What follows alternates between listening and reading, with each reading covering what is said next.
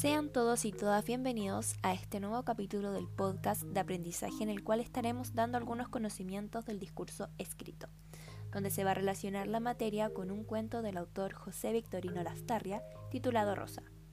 Este relato está enfocado en la independencia de Chile abordado desde un trasfondo de amor trágico.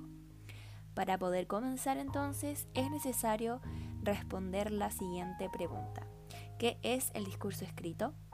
Es un género literario no natural, debido a que se necesita de un estudio para poder adquirirlo. Es considerado una herramienta del proceso de socialización que nos ayuda a aclarar, entender, convencer, impresionar. La escritura es una técnica específica para fijar desde un registro de la actividad verbal, o sea, el lenguaje que utilizamos. Los géneros discursivos escritos, por lo tanto, se han construido históricamente como prácticas sociales ligadas a cada cultura y a cada sociedad. Sus funciones han potenciado el desarrollo intelectual, la reflexión y la elaboración mental, desarrollando las funciones del lenguaje en relación a la cultura, a la comunicación, su contexto y a la forma en que se interpreta un mensaje.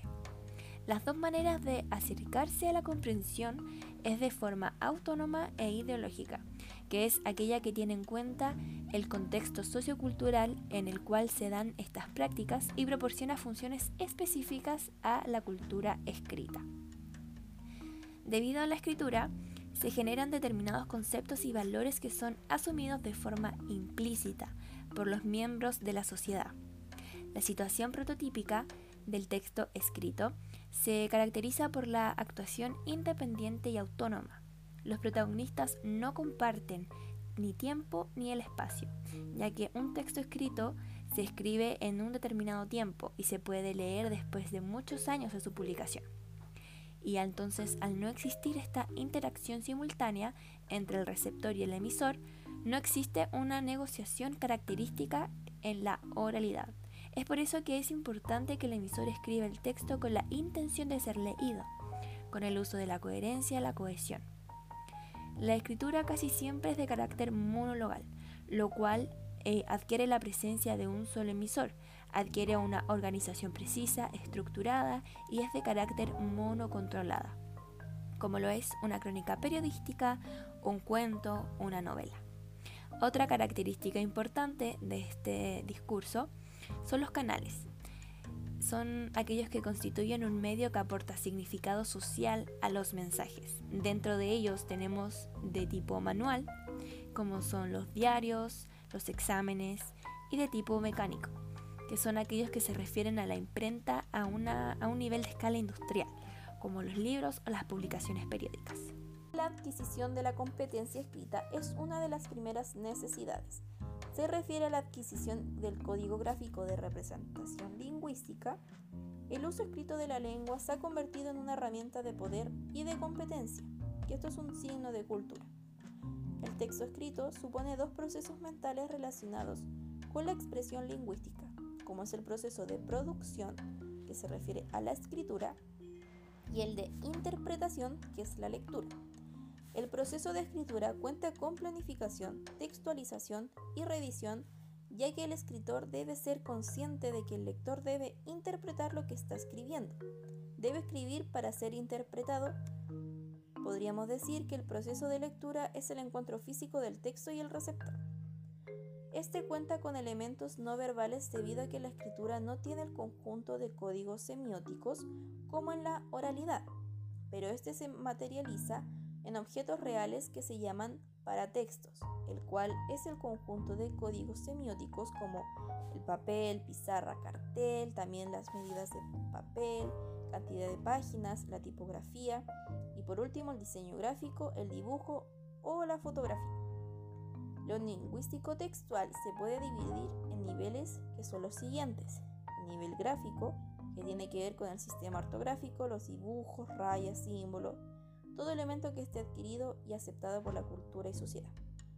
El nivel morfosintáctico, en el cual existen textos con marcados rasgos coloquiales, como lo son los de literatura o guiones de cine. El nivel léxico, en el cual la escritura tiene, tiene su base en un registro común, como como por ejemplo la Real Academia Española, que es la cual cualquier hablante hispano se rige. Este nivel es más sensible al entorno cultural. Una vez contextualizado la materia, es momento de decirles a nuestros oyentes de lo que se trata de manera resumida el cuento de la Astarria y de cómo éste se relaciona con el discurso escrito. Primero que todo, esto es un texto escrito hacia el año 1847 que relata un amor trágico entre Rosa, la hija de un marqués, y de Carlos, insurgente y un patriota que defiende la independencia. Su ideología no es aceptada por el padre de la protagonista ya que él era realista y defendía a la monarquía. Estas ideas contrariadas fueron las responsables de que el amor de estos dos jóvenes fuera imposible. Un día Carlos fue a visitarla. Este hecho desató la furia del marqués e hizo que los soldados lo capturaran y mandó a matarlo. Su hija, y enamorada de Carlos, le rogó el perdón, pero la única opción que su padre le dio fue que el prisionero y, creyendo, y creyente de la libertad se despidiera de su ideología y respetara al rey.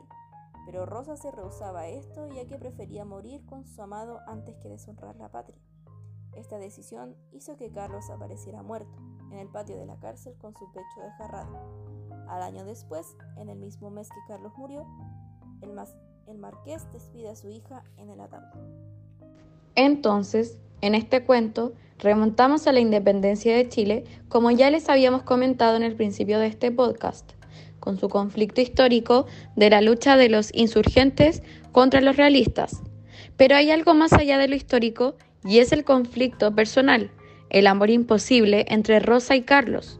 Lo podemos determinar como un amor trágico, lo que se caracteriza por la fatalidad de un amor prohibido.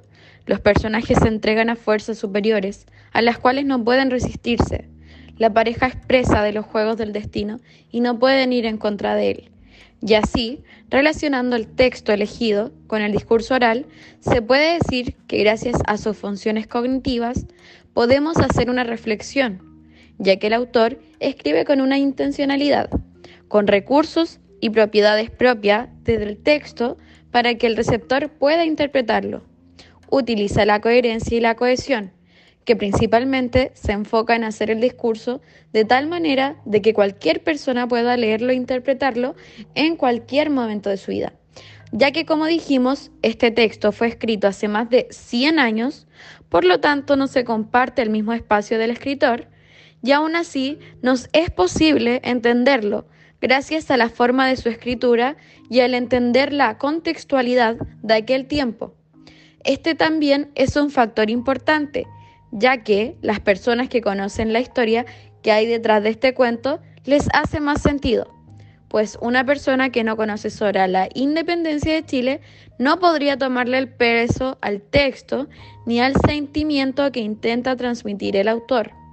Por lo tanto, escogimos este texto, ya que aparte de ser un relato romántico importante de nuestra historia como chilenos, es un excelente ejemplo del discurso oral, ya que cumple con los siete criterios que son la cohesión, coherencia, intencionalidad, informatividad, aceptabilidad, situacionalidad e intersexualidad, y nos permite conocer un poco más de la historia pasada gracias al poder de interpretación, ya que cumple con su función central, que es la de conservar la memoria de los acontecimientos, tanto lingüísticos como culturales y sociales.